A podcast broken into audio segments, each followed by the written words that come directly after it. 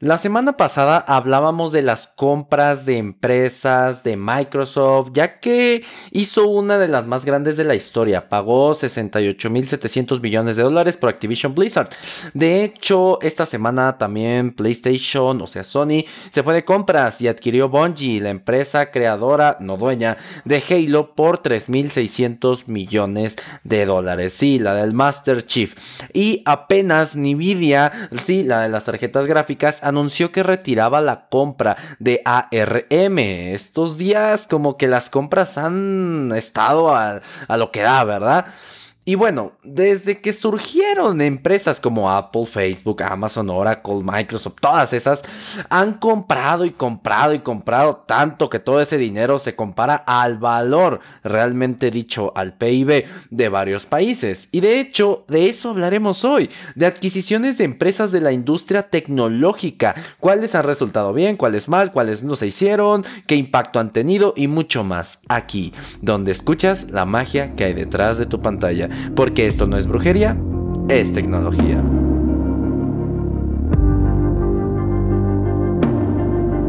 Primero te recuerdo, las empresas compran otras empresas por tres razones. Uno, porque quieren entrar a un nuevo mercado, pero no quieren hacer el trabajo sucio, como Apple con los audífonos Beats by Dre. Dos, porque quieren expandirse en un mercado en el que ya están, como Microsoft con GitHub. Y tres, para absorber a un competidor y eliminar a los contrincantes, básicamente Disney. Y también te recuerdo que toda adquisición, después de que ambas partes acuerdan que se va a comprar una otra, debe de pasar por un proceso de aprobación del gobierno para que chequen si no influye alguna ley, si no se trata de una táctica monopólica, cosas por el estilo. Así cuando se anuncia una compra no siempre se concreta, como le pasó ahorita a Nvidia con ARM, pero ahorita hablamos de esa. Vamos a empezar de más dinero a menos dinero, y sin contar las de Microsoft, ya que esas las tocamos en el episodio anterior, te recomiendo que lo escuches. Y porque la compra que hizo de Activision Blizzard sería la primera, la más grande de la historia hasta ahora, si es que se concreta, por 68.700 millones de dólares. EMC EMC es o era una empresa que desarrollaba productos para almacenamiento para el segmento empresarial, incluidos los hardware para RAID, es decir, cosas para servidores y todo eso, y software para administrar almacenamiento de datos. Su producto principal es el Symmetrix, que es parte de las redes de almacenamiento de muchos centros de cómputo. El 12 de octubre de 2015 fue adquirida por Dell Inc., sí, el Dell de las computadoras, por 67 mil millones de dólares. Adquisición que se completó el 7 de septiembre de 2016, catalogada como la compra más grande de la historia hasta que el tío Phil Spencer le pidió a papi Satya de la de Microsoft algo de cambio para comprar Activision. Con esto, Dell tenía un control muy importante del mercado de los servidores empresariales. Dentro de los logros más importantes existen una gran cantidad de innovaciones tanto en memorias como en sistemas de almacenamiento, en sus inicios enfocados en mainframes. EMC tiene múltiples alianzas con Oracle, con Microsoft, con Dell y con SAP. Si creías que Dell estaba en problemas porque sus laptops ya no relucen tanto en la actualidad, estás en un muy gran error. La que le sigue por costo es una compra que no sucedió, que ya se desmoronó por 40 mil millones de dólares Nvidia. Sí, la de las tarjetas gráficas, aunque hacen otras cosas como software de inteligencia artificial y de procesamiento de gráficos. Iba a comprar ARM, pero por importantes desafíos regulatorios como ellos lo dijeron, la compra no se efectuó y Nvidia se retiró de la compra.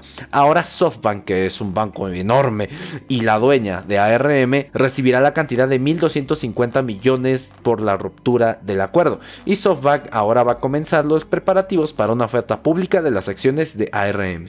Y esta compra, ¿por qué era de las más importantes en la industria? Bueno, te explico. ARM es una empresa que se encarga del diseño de semiconductores de arquitectura ARM de procesadores.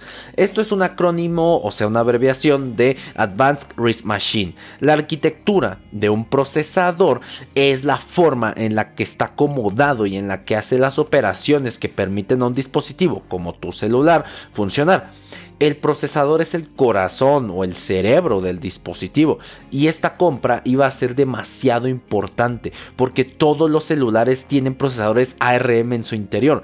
Claro, seguro pensarás que no, que estoy loco, porque el tuyo tiene un Qualcomm Snapdragon 888 o el A15 de Apple o el Q1 o el M1 de Qualcomm para computadoras y de Apple para sus Mac respectivamente. Bueno, déjame decirte que ARM diseña la arquitectura y los fabricantes como MediaTek o Qualcomm les compran el derecho de usar esta arquitectura, ese diseño en sus procesadores y esta es gran responsable del desempeño de los mismos. Y si crees que solo dibujar un cuadro, estás en un muy gran error. Estos son diseños a nivel atómico, donde un transistor mal colocado hace que no funcione el procesador por completo. Bueno, en esta compra, Nvidia se haría con todo eso, un gran poder. Me imagino que en el futuro hubiesen podido hacer tarjetas gráficas dedicadas para arquitectura RM, incluso para celulares, no sé. O tal vez querían meterse de lleno al mercado de los servidores, ya que es un sector que está adoptando muy bien los procesadores ARM, ya que son potentes y no consumen tanta electricidad como los X86, que son los de Intel o AMD. Pero la compra no se veía nada bien desde el inicio. Nvidia si es competidora, aunque no lo parezca, de ARM. Los organismos reguladores de Estados Unidos, de Europa y Reino Unido, te recuerdo que el Reino Unido ya no pertenece a la Unión Europea, iniciaron investigaciones alrededor de la transacción, argumentando principalmente que Nvidia tomaría una posición demasiado ventajosa en el mercado de semiconductores, o sea, procesadores, en donde ARM es gran protagonista por sus diseños. Ah, sí, lo sé. Hablar de tecnología también es hablar de política y esas cosas. Bueno, ¿cuándo la tecnología se tomó tanto protagonismo en la geopolítica? Y, espérate que lance el episodio de la, por qué las tarjetas gráficas siguen caras. Eh? Sigamos con las compras de las empresas. La que sigue en costo es la compra de Synlinks por parte de Advanced Micro Devices, AMD para los cuates. Esta fue anunciada el 27 de octubre de 2020 y fue por la cantidad de 35 mil millones de dólares. AMD adquirió esta empresa para fortalecer su tecnología de procesamiento de alto rendimiento. Y si crees que me refiero al Ryzen 9 que tienes en tu compu, estás en un gravísimo error. Me refiero a los monstruos que tienen para servidores, estos de AMD. El más conocido es el Threadripper, seguro te suena. El cómputo de alto rendimiento es para servidores, ya que tienen que hacer miles de millones de cálculos al segundo. Digo, nada más pasa por ahí toda la información de internet, ¿verdad? Y bueno, por la misma cantidad, pero en 2019 WorldPay fue comprada por FIS Global, sí, por unos 35 mil millones. WorldPay era una empresa estadounidense de procesamiento de pagos y proveedor de tecnología financiera. La compañía brinda servicios de pago y tecnología a comerciantes e instituciones financieras en los Estados Unidos y procesa más de 20 mil 100 millones de transacciones de pago y un volumen de aproximadamente 726 mil millones de dólares al año. FIS o FIS es una empresa gringa que ofrece muchos productos y servicios financieros. FIS es más conocido por su desarrollo de tecnología financiera o fintech y también están bien metidos en el tema cripto y demás, así que seguro por ahí va la compra. Y luego de esta, la compra que le sigue y la más importante para el mundo open source, es decir, el de código abierto como Linux o el núcleo de Android, fue la de 2018 de IBM, el rival a vencer del naciente Apple de los 80s compró a Red Hat por 33.4 mil millones de dólares. Red Hat nació como un proyecto de sistema operativo dedicado a servidores open source basado en Linux, que se hizo muy popular en el segmento empresarial. IBM, que comenzó como una empresa de computadoras grandes y luego personales, ahora está en el ámbito de los servicios de nube y empresariales. Esta era la muestra de que un proyecto open source se puede volver tan grande como para que una empresa como IBM la compre. Aunque no sé si Richard Stallman o Linux Torvalds, papás y pioneros del open source, aprobarían esta compra, porque va un poco en contra de los principios de la filosofía del open source, pero bueno, ya quedó la compra. La que le sigue en dinero es la compra de 32 mil millones de dólares que hizo SoftBank para comprar ARM en 2017. De esta ya te hablé, solo se me hace curioso que ahora se quiera deshacer de la empresa. No tuvo ni cuatro años con ella, ya la quería vender. Además, no fue por tanta ganancia, solo 8 mil millones de dólares. Sé que suena muchísimo dinero, pero piensa en todo el gasto que tuvieron que hacer para invertir en ARM, la reestructura, el proceso de compra también es un gasto, etcétera, etcétera, etcétera, etcétera, etcétera. Luego le sigue la de Slack, la plataforma de mensajería para el trabajo. Es como el WhatsApp de la oficina. Fue comprada por Salesforce en 2020 por 27 mil millones de dólares. Salesforce es una empresa que inició como un CRM, o sea, un software para controlar la relación que tienes con tus clientes. Y ahora ofrece soluciones de marketing, inteligencia artificial, aplicaciones empresariales y ahora Slack. Si estabas en alguna comunidad de programación antes de que Discord se hiciera popular, seguro usaste Slack. Yo usé Slack. En 2016, Microsoft compró LinkedIn por 26.200 millones de dólares, pero de eso ya te hablé en el episodio anterior. Y viene ahora una muy conocida, WhatsApp. WhatsApp fue comprada por Facebook, que ahora es Meta, por 19 mil millones de dólares. De esta no te tengo que dar mucha explicación. Facebook quería meter su cuchara y ojos en la mensajería instantánea, y qué mejor que con la app más usada del mundo. Solo si te digo algo que tal vez no conocías. WhatsApp fue fundada en 2009 por Jan Koum, quien había llegado de Ucrania a Estados Unidos a principios de los 90 y sin prácticamente hablar inglés. Y había trabajado anteriormente en Adobe y en Apple, además de ser el director del equipo de operaciones de plataforma de Yahoo, tenía experiencia, y el antiguo jefe del equipo de ingenieros de Brian Act. WhatsApp salió primero en iOS, los iPhone, como Instagram, Clubhouse y muchas aplicaciones más, y luego para Android. En marzo de 2013, WhatsApp anunció que la versión de Android sería de pago por el primer uso. Al cabo de 365 días de uso, sería obligatorio volver a pagar para extender el uso del programa un año más. Esto llevó a un progresivo declive de WhatsApp, favoreciendo a otros competidores en los países, como Telegram, por ejemplo, ya que el concepto de pagar por servicios de internet y aplicaciones era casi inexistente. Seguro te llegaste a topar más de una cadena que si enviabas a 5 contactos WhatsApp sería gratis para ti, pero seguro no caíste, ¿verdad? Pero bueno, algo que probablemente no sabías es que John Kuhn, el creador de WhatsApp, fue a pedir trabajo a Facebook antes de que pasara lo de WhatsApp. Facebook lo rechazó y muchos años más tarde acabaron pagándole una la nota. Se hubieran ahorrado mucho dinero si lo hubiesen contratado. Pero bueno. En 2018, Bradcom, empresa que diseña, desarrolla y suministra una amplia gama de soluciones de software, infraestructura, semiconductores, todo eso, compró a CA Technologies, en compañía que apoya el software que se ejecuta en mainframe, o sea, servidores distribuidos y virtuales en entornos de nube y que la mayoría de las mayores empresas del mundo han instalado es decir, pro software para servidores. Pasando a otra compra, Compaq fue comprada por Hewlett Packard, HP para los en 2002 por 18.6 mil millones de dólares. Compaq era una empresa que hacía computadoras. Si buscas este nombre en Google Imágenes, seguro verás las míticas computadoras con bocinas pegadas en el monitor y que eran un cubo enorme. No eran planas las pantallas en ese entonces. Esas eran las Compaq. La primera computadora que tuve, de hecho, fue una de esas. Chale, ya estoy viejo. ya estoy viejo. Pasando a otra adquisición, Tableau, software de Business Intelligence, es decir, para sacarle jugo a los datos, como Power BI de Microsoft, como un Excel con esteroides, vaya. Fue comprada por Salesforce por 15.7 mil millones de dólares en 2019.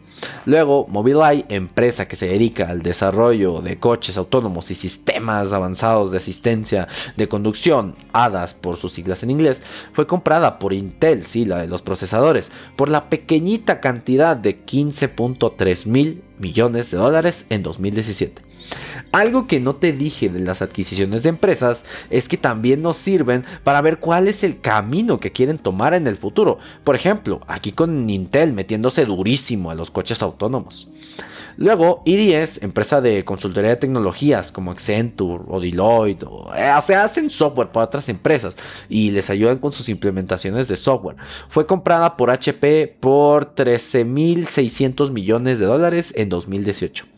Veritas, empresa líder de la protección y disponibilidad de datos a nivel empresarial, fue comprada en 2014 por la cantidad de 13.5 mil millones de dólares por Cymatec, que ahora es conocida como Norton LifeLock, sí, la del antivirus Norton, aunque en agosto de 2019 Broadcom anunció que adquiría la división de Software Enterprise Security de Cymatec por unos 10.7 mil millones de dólares, después de haber intentado comprar toda la compañía, pero obviamente sin éxito. La venta se cerró el 4 de noviembre de 2019 y posteriormente la empresa adoptó el nombre Norton LifeLock. En 2011, y esta está interesante, Motorola fue comprada por Google por 12.500 millones de dólares. Por si no lo sabías, antes los celulares Pixel no existían, eran los Nexus, que básicamente eran lo mismo que los Pixel ahora, pero nada más tenían Android puro, no tenían como cosas nuevas. ¿A qué me refiero con Android puro? Es que no tienen capa de personalización de fabricantes como MBUI de Xiaomi y las actualizaciones son más constantes y por más tiempo. Antes Google le daba la concesión o el permiso a una empresa fabricante de celulares para crear el Nexus del año. Lanzaban uno cada año, hasta tablets Nexus hubo.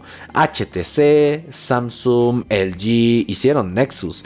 En 2014 se lanzó el Nexus 6 fabricado por Motorola y que usaba Android 5 Lollipop. En ese tiempo aún tenían nombres de postres, extraño eso, las versiones de Android. Y mira, te diré sus especificaciones para que valores un poquito más tu celular. Pantalla de 5.96 pulgadas de 1440 x 2560 megapíxeles, Quad HD AMOLED display, Snapdragon 805 quad core a 2.7 GHz, solo una cámara principal de 13 megapíxeles y la frontal era de 2 megapíxeles, 3220 miliamperios con Turbo Charging Technology. Ah, no era carga tan rápida como la de ahorita. GPU Adreno 420, memoria de 32 o 64 GB, RAM de 3 GB y eh, la novedad es que tenía doble altavoz estéreo delantero. Eh, valora tu celular. Supongo que Google quería fabricar su propia gama de celulares top con Motorola. Lo estaban logrando. En 2013 Motorola y Google lanzaron el Moto G1, el considerado primer calidad-precio de la historia. Yo recuerdo que antes usar Android era horrible. Muchas trabas, lento, aplicaciones dejando de funcionar y demás. Este celular lo vino a cambiar todo al demostrar que se podía lanzar un celular muy barato, que no fuera flagship, con buenas prestaciones y en donde Android fluyera bien. Aunque quién sabe qué pasó. Tal vez no hubo los resultados que querían y vieron que Samsung dominaba, aún lo hace, el mercado de Android.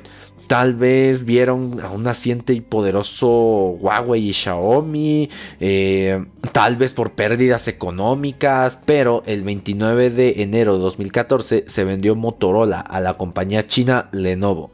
Yo recuerdo que tuve un Moto G4 y estaba muy, muy, muy, muy a gusto con el dispositivo. Cero quejas, más que dos años después de que lo comprase se me alentó bastante y se calentaba mucho.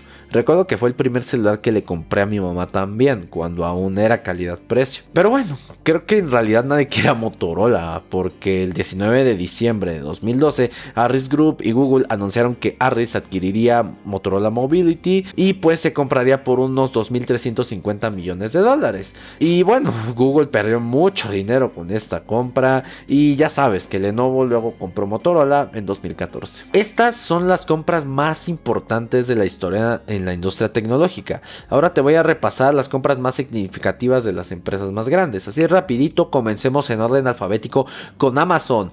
Amazon compró Metro Goldwyn Mayer, MGM, sí, la del león rugiendo de las películas. Es un estudio de películas, sí, por 8.450 mil millones de dólares. Supongo que para hacer contenido de Prime Video. Jeff Bezos, con el cambio que tenía en la cartera, también compró Twitch, la plataforma de streaming de videojuegos, por 970 millones de dólares en 2014. La compra de la cadena de supermercados Whole Foods por parte de Amazon por unos 13.700 millones de dólares sucedió en 2013, con un impacto que fue mucho más allá de la alimentación y que provocó la reacción de muchos de sus competidores. Amazon también compró al e-commerce de zapatos Zappos en 2009 por unos 1.200 millones, muy famoso en Estados Unidos. En 2020 compró Sux por cerca de 1.200 millones. Con esta empresa entraron de lleno al sector de los coches autónomos. A Ring, timbres inteligentes y todo eso, lo compran por 839 millones en 2018. Akiba System, empresa de robótica, la compran en 2012 por 775 millones. A PillPack, pequeña farmacia online, por 753 millones de dólares en 2018. Y ya Jeff Bezos de manera personal, es decir, que no tiene nada que ver con Amazon, se compró un periódico, así nada más, el The Washington Post, por 250 millones de dólares en 2013. Y bueno, siguiendo en orden alfabético con las empresas, sigue Apple. Una muy sonada en 2014 y por 3 mil millones de dólares compraron Beats Electronics, la compañía de audio fundada por el famoso músico y productor Andrew Dr. Dre Young. Al momento de su compra ya tenían Beats Music, que pasó a llamarse Apple Music, y su tecnología de audio dio paso al desarrollo de los AirPods, los audífonos estos blancos inalámbricos de Apple, y el HomePod, la bocina inteligente de Apple. Y si creías que Siri era invento de Apple, entonces te invito a prestar atención a lo que te voy a decir. Compraron Siri en 2010 por una cifra que no fue revelada. Sí, el asistente de Apple fue comprado. Otra de las compras más sonadas y que justo tiene que ver con el audio, como que Apple compra muchas cosas de audio, ¿no? Bueno, fue la de Shazam, el servicio de reconocimiento de música. Apple se la llevó por 400 millones en 2014. Una compra no muy sonada, pero sí extremadamente importante fue la de Next Computer Inc., empresa alternativa de Apple lanzada por Steve Jobs tras ser despedido de Apple. Sí, si no lo sabías, Steve Jobs fue despedido de Apple. Fue fundada en 1985 y adquirida por Apple en 1996 por 429 millones de dólares. Buen dinero se llevó el Steve. ¿eh? Con esto, Steve Jobs volvía a Apple en el momento donde más lo necesitaba. En 1997, Apple compró Power Computing por 100 millones de dólares. Este era un fabricante clonador de Macintosh autorizado para usar los sistemas operativos de Apple. Lo compraron simplemente para acabar con él. Otra compra importante de la manzana fue PA Semi, empresa de diseño de microprocesadores que compraron en 2008 por 278 millones. Esta es la compra que le permitió diseñar, no fabricar, diseñar el chip A5 para el iPad 2 y así comenzar a diseñar microprocesadores para sus productos. Apple ha comprado muchas empresas de la línea de inteligencia artificial, como Binlix, empresa especializada en herramientas de inteligencia artificial para analizar contenido visual, textual y auditivo en los videos. Supongo que ahí salió el Live Text este. Spectral Edge, Nord.ai o las empresas Voice e Adoptive que la usaron para mejorar Siri. El año pasado, Apple compró Framephonic, un servicio de streaming especializado en música clásica. Su catálogo de música clásica en alta calidad puede ser escuchado ahora en Apple Music, mientras que la aplicación oficial de Primephonic ya quedó totalmente desactivada. En este caso no se desconoce la cifra. Apple en los últimos 6 años ha comprado alrededor de 100 compañías, prácticamente una al mes. Es mucho, obviamente no abarcaré todas. Y claro, no todas son tan sonadas, porque no es lo mismo que Apple compre una pequeña startup de inteligencia artificial a que compre una empresa de audífonos creada por un músico famoso. Y bueno, ahora del lado de Facebook mejor dicho, Meta, Instagram fue comprada por Facebook en 2012 por mil millones de dólares, cuando aún no era el monstruo que es ahora. Por eso no pagaron tanto por ella. Y claro, los directores de la empresa, o sea Instagram, no tardaron en salirse, dadas las prácticas no éticas de Facebook con los datos de los usuarios. Y bueno, ya te hablé de la compra de WhatsApp, así que esa no te la repito. O por otro lado, Oculus VR, la de los lentes de realidad virtual, fue a parar a las garras de Mark Zuckerberg en 2014 por 2 mil millones de dólares. Desde aquí ya se comenzaban a ver las intenciones de Facebook de incursionar en entornos de realidad virtual, que es lo que ahora le llaman de moda el metaverso. Esto ya existía desde hace tiempo, pero eso de eso te hablo al siguiente episodio. Face.com era una empresa de origen israelí capaz de conocer el rostro de los usuarios y etiquetarlos con sus nombres. Este proyecto fue adquirido en 2012 por 100 millones de dólares y esta compra es la culpable de que Facebook te pueda autoetiquetar en las fotos. Atlas Advertiser fue comprada por 100 millones de dólares en 2013, que originalmente fue creada por Microsoft, y al adquirirla, Facebook logró aumentar las ventas de publicidad. El objetivo de esta herramienta es descubrir los intereses y los gustos de los usuarios para conectarlos de manera acertada con patrocinadores, o sea, Facebook Ads.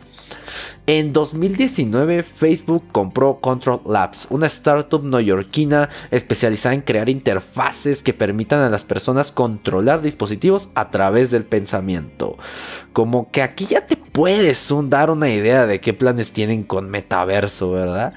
Bueno, a Giphy, sí, donde extraes los GIFs para publicarlos en tus posts. Facebook la compró por 400 millones de dólares en el 2020. El origen del botón de me gusta fue de la mano de la compra de una empresa llamada Free and Feed por 15 millones de dólares en 2009. Este era un agregado de feeds en medios sociales. En 2010, Facebook adquirió el dominio fb.com, fb.com, solo para dar a sus empleados direcciones de correo electrónico de fb.com. La Federación de la Oficina Agrícola Americana, que todavía es propietaria de fb.org, recibió 8.5 millones de dólares para renunciar a ese nombre de dominio. El inicio de los molestos Facebook Ads fue de la mano de Chai Labs, que compraron por 10 millones de dólares. El propósito era principalmente adquirir el talento de su fundador, Gokul Rajaram, un ejecutivo de AdSense de Google, con el fin de aumentar los ingresos de publicidad de Facebook. Facebook adquirió SnapTube, no, no SnapTube ni Snapchat, SnapTube, desarrollador de aplicaciones israelí por un valor más o menos de 70 millones de dólares, con el objetivo de adquirir su talento y desarrollar su propia aplicación móvil. Cabe destacar que sí intentaron comprar Snapchat, la red social donde nacieron los mensajes efímeros, es decir, que se borran, y las stories, pero Snapchat no se dejó, y Facebook en vez de intentarlo nuevamente, copió todas sus características, las puso en Instagram y ahora está matando lentamente Snapchat. Si creías que Apple era mala, creo que Facebook es peor. Beluga, el predecesor de la aplicación de mensajería de Facebook, que incluye mensajería de grupo y demás, la compraron en 2011 por una cantidad no revelada. También compraron Onavo, empresa de aplicaciones de análisis móviles que fue comprada por 100 o 200 millones de dólares más o menos. Onavo funcionaba como una especie de VPN móvil que en realidad sirvió para que Facebook pudiera recopilar una multitud enorme de información sobre cómo usaban los móviles las personas y con qué aplicaciones. Macabro, ¿no es así? Y ahora, ¿qué pasa del lado de Google? Bueno, ya te dije de la compra de Motorola, así que de esa no la saltamos. En 2014 compraron Nest Labs por 3.200 millones de dólares. Esto para darle pie a su división de Internet de las Cosas, termostatos, bocinas inteligentes, repetidores Wi-Fi, etc. En 2018 compraron DoubleClick por 3.100 millones de dólares, empresa de publicidad que desarrolla y ofrece servicios de anuncios en Internet. En 2019 compraron Locker por 2.600 millones. Esta empresa estaba dedicada a la inteligencia empresarial, análisis de datos, cómputo de nube, y esto lo hicieron para fortalecer sus propios servicios con Google Cloud. Fitbit, los pioneros en los smartwatches, en especial en el ámbito deportivo, fueron comprados por Google por 2.1 mil billones de dólares en 2021. A YouTube la compraron, sí, la compraron en 2006 por 1.650 millones de dólares. De hecho, hay informes que mencionan que los creadores de YouTube se la habían ofrecido a Microsoft primero, por menos dinero incluso, y los de Microsoft rechazaron la compra. Bueno, ¿te imaginas un YouTube en manos de Microsoft? Yo no. A Waze, la app que te da rutas y el tráfico de tu ciudad, la compraron en 2013 por 1.100 millones de dólares. A la división de móviles del decadente HTC la compraron en 2017 por 1.100 millones de dólares también. De esto salieron los Pixel que conocemos hoy en día. AdMob, el responsable de que veas anuncios en los juegos gratuitos de celular, la compraron por 750 millones en 2009. Y bueno, Aprovecho para mencionarte que los fundadores de Google, Larry Page y Sergey Brin, le habían ofrecido a Yahoo la compra de su compañía en sus inicios, primero por mil millones de dólares y luego por cinco mil millones de dólares. Yahoo rechazó ambas propuestas y ve ahora dónde está Yahoo Y ve ahora dónde está Google. Yo que esas personas me daría vergüenza salir a la calle. Y Netflix no se queda atrás. Netflix le fue a ofrecer su compra a Blockbuster, pero lo rechazaron. Y ve ahora qué pasó. A Kodak le habrían ofrecido el prototipo de la cámara digital, pero lo rechazaron y el prototipo acabó en manos de Sony. Y ve dónde está Kodak ahora y ve dónde está Sony. De hecho, la gran mayoría de las cámaras de los teléfonos son de Sony. Así, el mundo está lleno de compraventas de empresas. Hasta parece que estas grandes empresas compran dulces, juegan al Monopoly. Parece juego de niños. Pero al final, quienes nos deberíamos ver beneficiados de estas compras somos nosotros, los consumidores. Al que nos traigan mejores servicios, y más innovación. Aunque con las compras, pues muchas veces es el contrario. Solo el tiempo, las acciones en la bolsa y la innovación dirán cuál es la siguiente empresa comprada, que incluso podría ser la tuya, espero que así. Recuerda no perder la fe en que algún día Apple o Microsoft te compre. Recuerda que las empresas tienen múltiples razones para comprar una a otra. Y recuerda, pero que recuerdes muy bien, que esto no es brujería, es tecnología. Muchas gracias por escuchar este episodio. ¿Qué te pareció? ¿Qué opinas? ¿Qué piensas al respecto? Deja tu comentario en YouTube, Apple Podcast o en cualquiera de nuestras redes sociales. En todas estamos como arroba brujeriatech. Recuerda que la magia está en ti, en esos millones de neuronas dentro de tu cabeza. Ellas son las que crean la tecnología, las que moldean el futuro. No importa qué grado de magia hagas o en qué nivel estés, siempre hay algo nuevo que aprender y jamás es tarde para entrar a este mágico mundo. Mi nombre es Jesús Guzmán, desarrollador backend, especialista en nube, amante de la enseñanza, fotógrafo amateur de gatitos y anfitrión de este programa. Para hacer este episodio me basé en una muy buena investigación cuyas referencias te las dejo en las notas del episodio. Si aprendiste algo o si este episodio fue de valor para ti, por favor síguenos en tu plataforma de podcast favorita y en YouTube. Estamos en todas y si hay una en la que te gustaría que estemos y aún no llegamos, déjanos un mensaje y pronto estaremos ahí. Recuerda que aquí cada jueves tienes un nuevo episodio donde podrás escuchar más sobre el mundo de la tecnología. Recuerda que la tecnología no es tu enemiga y tampoco hay que temerle, hay que saber dominarla y usarla a tu favor y posteriormente aprender a crearla. Solo así podrás alcanzar el siguiente nivel de hechicería. Aquí te explico, desde cómo se hacen los videojuegos que tanto disfrutas hasta cómo se manda un robot al espacio. Aquí, donde escuchas la magia que hay detrás de tu pantalla. Porque esto no es brujería, es tecnología.